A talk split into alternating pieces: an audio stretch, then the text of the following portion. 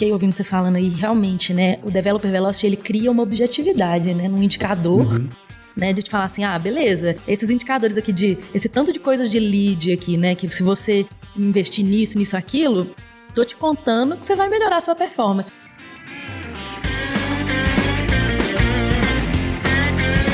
E aí, pessoal, joia?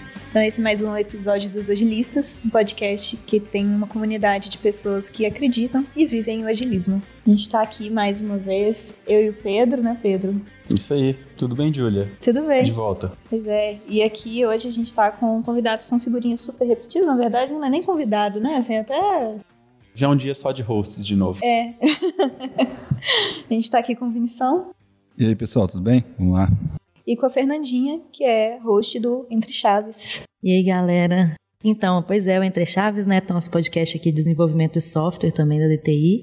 E muito do que a gente vai falar hoje tem bastante interseção, na verdade, com Entre Chaves. Então, bora lá. Bora lá. Hoje a gente vai fazer uma conversa aí sobre um material que a gente tem discutido bastante aqui na DTI. Na verdade, o foco não é nem o material em si, né? Mas o material está sendo um benchmarking para a gente, para a gente discutir drivers que influenciam o desempenho dos times, desempenho organizacional. Então, muito do nosso papo aqui hoje vai ser em volta de, de um artigo né, feito pela McKinsey Company, que é uma consultoria estratégica americana super famosa, renomada. E o artigo que é chamado Developer Velocity, o subtítulo, né? Como excelência em software potencializa o desempenho dos negócios. Então, a nossa motivação aqui é realmente verificar esse benchmark, né? Esse e outros, né? De repente, o que, que é legal da gente falar aí quando a gente fala do desempenho dos times e ver se faz sentido para os mecanismos que a gente está utilizando até aqui mesmo na DTI, né? Que é um assunto muito quente, esse é um ano de eficiência. Não que os outros não tenham sido, mas esse, esse é um ano de mais eficiência. Então, falar de, dos drivers é muito importante, né? E é interessante porque a gente tem feito episódios a respeito de metodologia, a gente tem conversado também sobre seguir materiais no modelo by the book, assim, né? De ir muito à risca. E hoje é um exercício de a gente fazer uma reflexão mais na prática, né? Um exercício de pegar um material e ir refletindo sobre o que, que realmente faz sentido para a gente poder acompanhar. Isso. E a gente está sempre criando muita coisa nossa, né? Aqui na DTI, a Sim. nossa própria metodologia, o nosso próprio jeito de fazer as coisas, os nossos flows, né? E é legal falar dos benchmarkings também, porque todo mundo aqui estuda, né, e vê e escuta bastante coisa, e é legal ver o que está rolando no mercado também. Para começar esse papo, acho que seria legal primeiro a gente nivelar o que, que, o, que que o artigo diz, né, o que, que são os principais insights que estão gerando em torno desse conceito que eles chamaram de Developer Velocity. Bom, acho que o artigo já começa dizendo que as empresas que estão obtendo maior desempenho organizacional têm esse fato relacionado com um conjunto de 46 drivers que formam o que eles chamaram de Developer Velocity Index, né? Então foi uma pesquisa intensa que eles fizeram com executivos sêniores de mais de, de 400 empresas. Pesquisa de 2019, mas a gente entende que tem algumas coisas ainda bem relevantes. Enfim, aí para entender melhor os fatores que permitem as organizações alcançar esse chamado Developer Velocity foi que eles realizaram essa pesquisa e, como resultado, eles apontam fatores críticos relacionados à tecnologia, práticas, práticas de trabalho, né, capacitação organizacional para alcançar essa velocidade do desenvolvedor. Então, são ao todo 13 áreas de capacidade né, que eles levantaram no artigo e eles colocam essa correlação no, no cerne da pesquisa, né, de que os top 25% scores, né, as empresas que ficaram no, no top 25% scores do DVI, o, o, índice, correlacionam com o crescimento de receita 4 a 5 vezes maior do que os 25% piores. E aí entra numa análise um pouco mais, um pouco mais profunda dentro de cada área de capacidade e, e falam né, da, da pontuação, satisfação do cliente, percepção de marca, gestão de talentos, etc. É interessante mencionar que a forma como o artigo correlaciona os itens é bem global, assim, do ponto de vista de desenvolvimento, né? Não vai tratar especificamente de questões técnicas ali apenas de ferramenta, então vai tratar também de aspectos de gestão de produto, vai tratar de aspectos da organização como um todo, né, para dar condições para que o trabalho seja executado.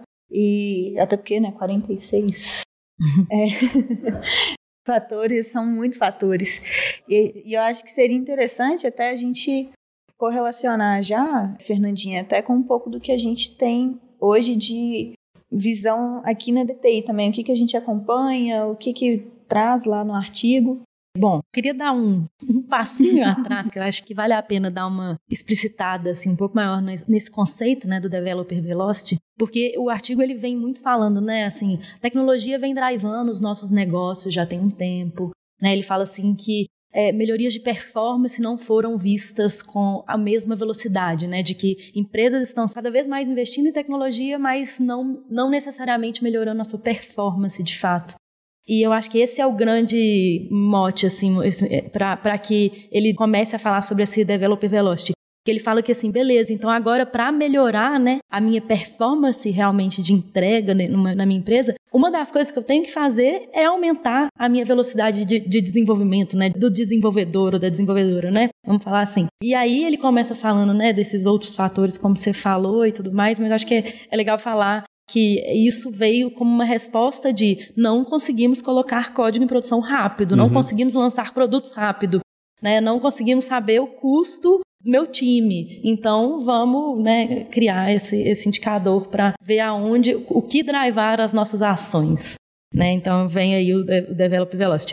E aqui na DTI, eu acho que muito do que ele fala como Developer Velocity, né, ele fala sobre quatro grandes fatores que são os mais importantes, né, assim, na visão dele, né, na visão desse artigo, né, e dessa pesquisa, que são as, as ferramentas de desenvolvimento, DevOps, colaboração, planning, também a cultura, né, a parte de segurança psicológica ali, né, ele fala também sobre gestão de produto, como você falou, e ele fala sobre gestão de talentos.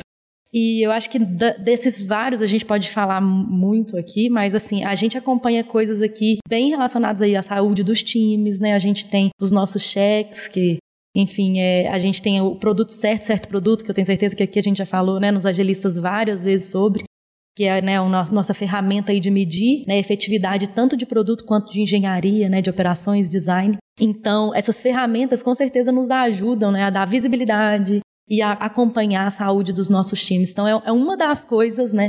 Vamos falar assim, que é a pontinha do, do iceberg do que a gente faz, que tem a ver com o artigo, uhum. né? De realmente acompanhar aí esses indicadores e tudo mais, dar transparência e tomar ações, né? Ter uma, uma cultura de melhoria contínua, conseguir tomar ações em relação a isso. Esse, num primeiro momento, o artigo chama muita atenção, né? Porque essas coisas que ele coloca como top 4 coisas importantes são coisas que a gente considera importante também aqui, né? Sim. Né? Nos artefatos que a gente produz para acompanhamento do desempenho dos times, certo? É, assim, eu vou colocar minha visão aqui do. Todo mundo já conceituou assim, o, o início, assim.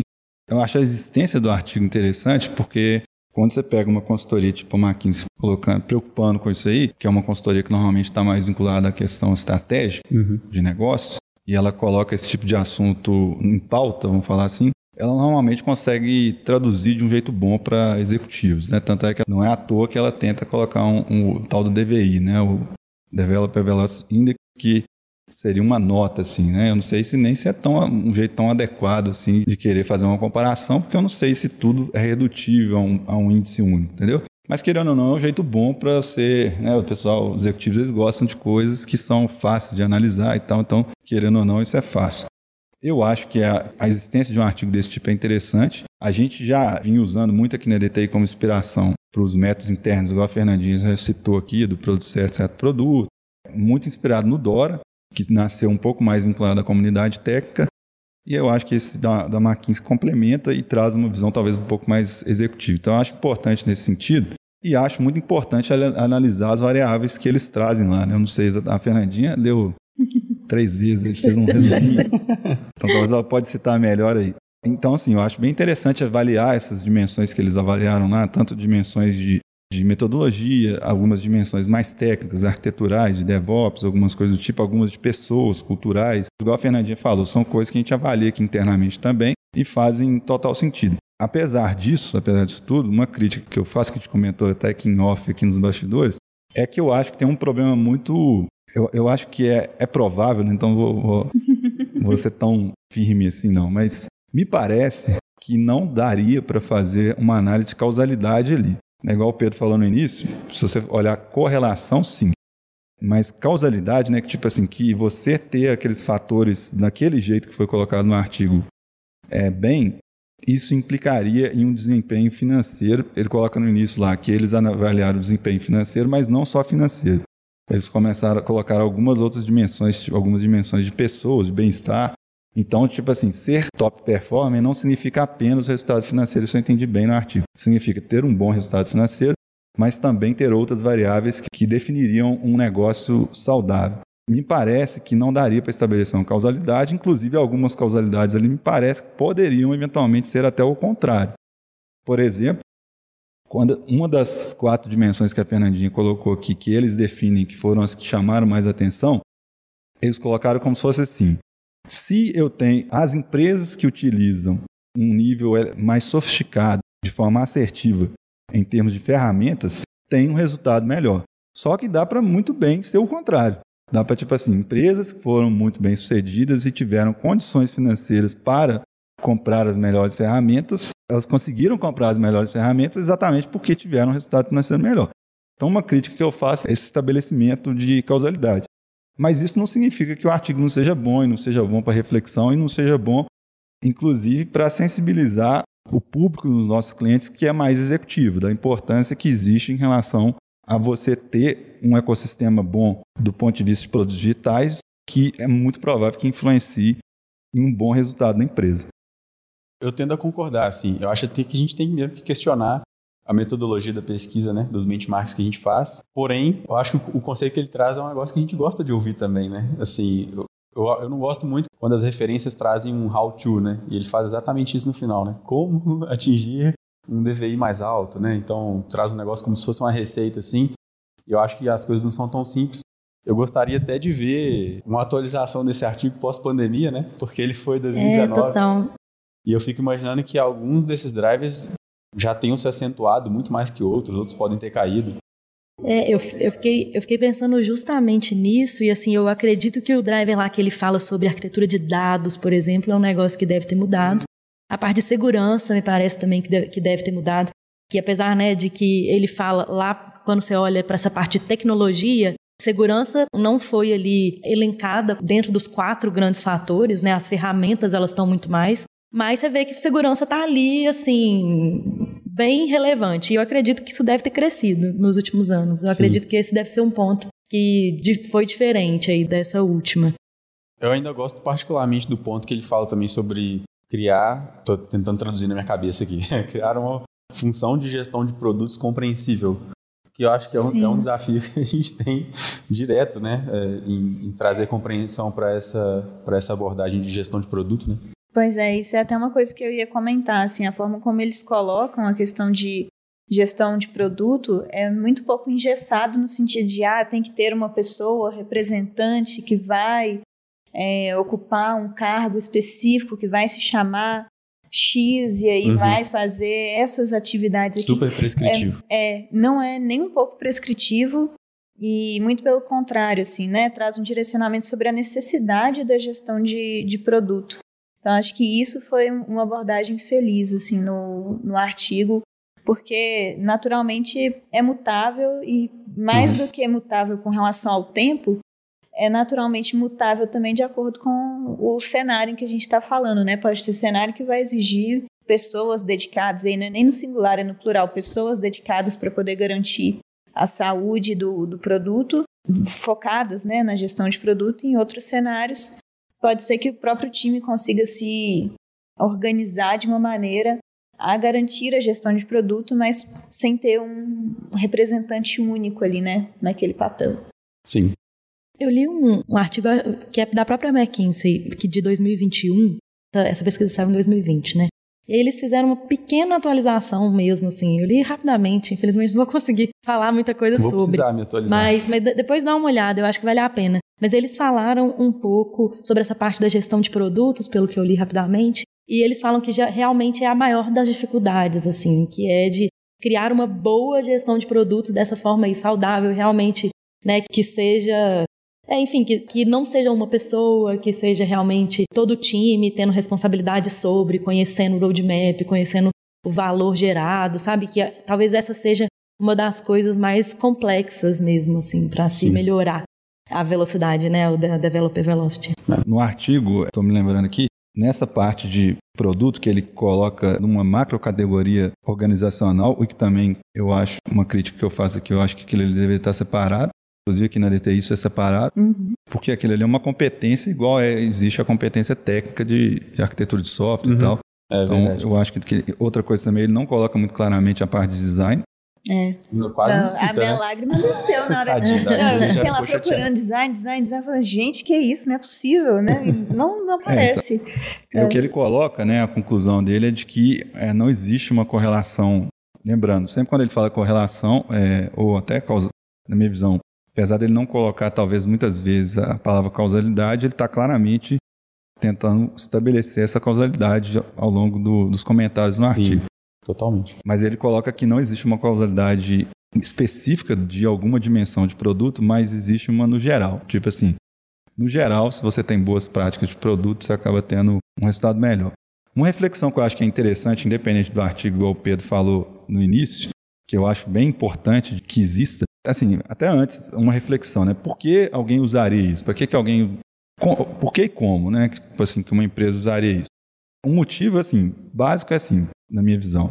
Você quer, de algum jeito, saber se você, com as suas iniciativas digitais, está no momento presente com potencial de gerar mais valor, mas principalmente observando se a, a sua estrutura está ficando melhor para que no futuro você consiga se sustentar gerando valor e também sendo criativo o suficiente para ter condições, musculatura para no futuro continuar tendo essas competências. Então a gente daria para falar que tipo assim, que é como se fosse o seguinte, no fundo você está querendo acompanhar se você está gerando valor no presente, se você está caminhando para ter condições de gerar valor no futuro. E aí, então assim, o que refletiria isso aí seria o próprio valor, que é o resultado das empresas que está colocando, mas um proxy para isso seria o índice que ele coloca lá, o DVI, Tipo assim, se eu tenho um DVI alto, eu provavelmente vou conseguir gerar muito valor e vou no futuro também estar bem preparado para o futuro. E aí é como se fosse o seguinte, beleza, mas se eu acompanhar só isso aqui, é um negócio muito abstrato. Assim, uhum. Eu preciso de quebrar isso em outras dimensões. Ele quebra nas 46 dimensões. Fazendo um paralelo com o Dora, eu acho interessante o Dora, porque o Dora ele coloca como se fosse uma camada intermediária, né? que seria alguns indicadores que normalmente eles são consequência de fatores menores, de competências menores, mas eles chegam em quatro indicadores, né, que tem a ver com lead time, é, com tempo de reparo, se você, se você consegue reparar as coisas rapidamente, se você consegue identificar problemas rapidamente. Então eu acho bem um pouco mais, vamos dizer assim, um pouco um método melhor. Uhum.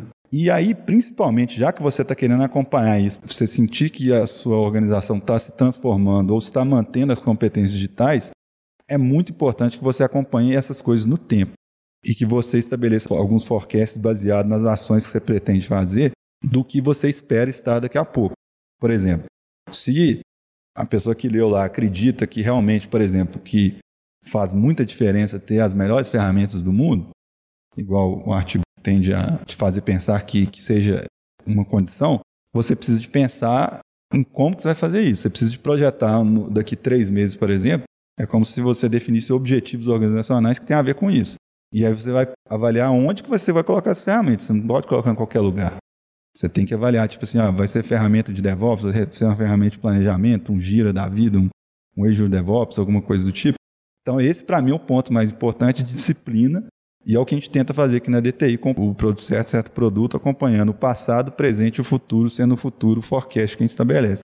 Para mim, ter essa disciplina é, é um dos coisas mais importantes que influencia, inclusive, no resultado que você vai conseguir utilizando alguma metodologia desse tipo. Justamente, assim, eu fiquei ouvindo você falando aí, realmente, né, a, o Developer Velocity, ele cria uma objetividade, né, num indicador, uhum.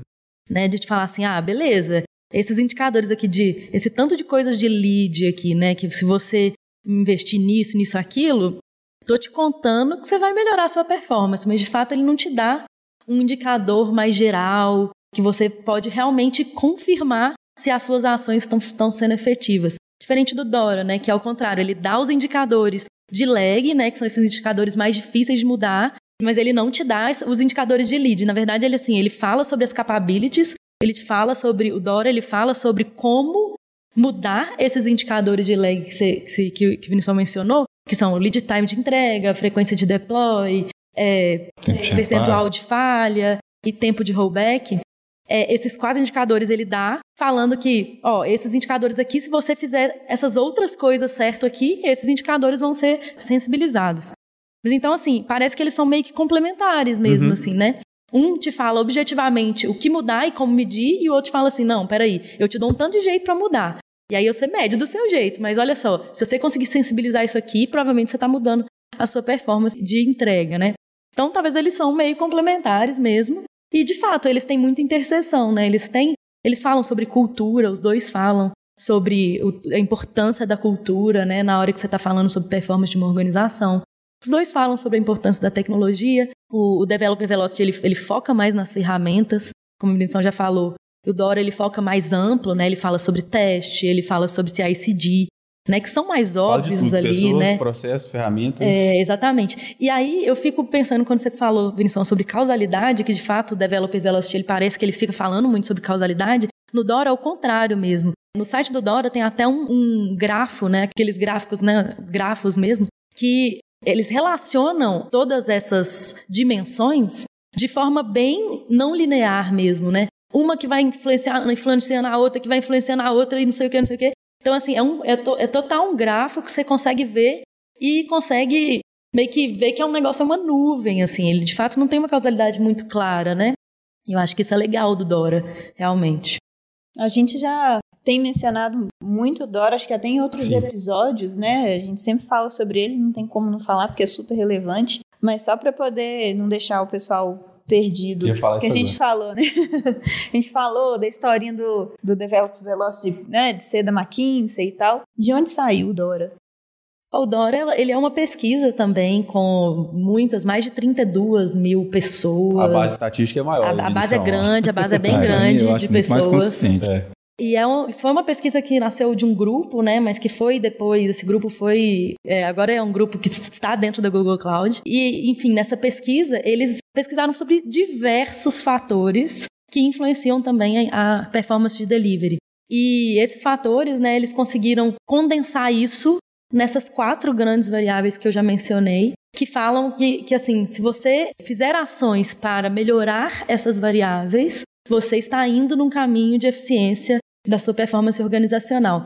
E aí eles dão uma série de capabilities que são esses é. como melhorar, né? Porque assim, eles te dão lá, beleza, mede isso aqui, uhum. mas se, se, para você melhorar essas coisas aqui, essas são as capabilities. E aí ele não fala justamente assim, se você melhorar esta capability, você vai incidir diretamente na velocidade, por exemplo, no lead time. Porque é um tanto de coisa que incide, incide em um tanto de coisa. Entendeu? Então, por isso que eu tô falei desse negócio do grafo, né? Mas os dois, tanto o Developer Velocity quanto o Dora, eles têm um formzinho lá, um, um jeito de você medir, né? De você responder Sim. para a sua empresa. O Dora tem até o Quick Check online, né? Exato, o Dora tem responder. o Quick Check, que são essas quatro variáveis, você responde, ele te fala assim, ó, oh, o seu nível de performance é baixo. Deixa eu te ajudar a priorizar as suas ações. E aí, uhum. se você pede ajuda, aí ele te abre todas essas capabilities que eu tô te falando e você responde e ele te fala assim: olha, de acordo com as suas respostas, me parece que o melhor que você deveria investir agora é em melhorar a sua qualidade de código. Porque, eu, de acordo com a pesquisa dele, faz todo sentido isso. É como se fosse uma maturidade de times mesmo. Uhum. Se eu tenho problema na minha qualidade de código, eu não quero melhorar o meu monitoramento, que eu, eu preciso melhorar a minha qualidade de código. É tipo isso. Ele o considera developer... até o segmento que você está inserido, né? Isso, se é indústria, exatamente. se já é uma fintech, se já é um mercado exatamente. mais maduro ou não. E o Developer Velocity, ele faz um negócio semelhante. Ele abre essas 46 coisas, atributos aí, e te pede para você ir respondendo e te dar o seu score.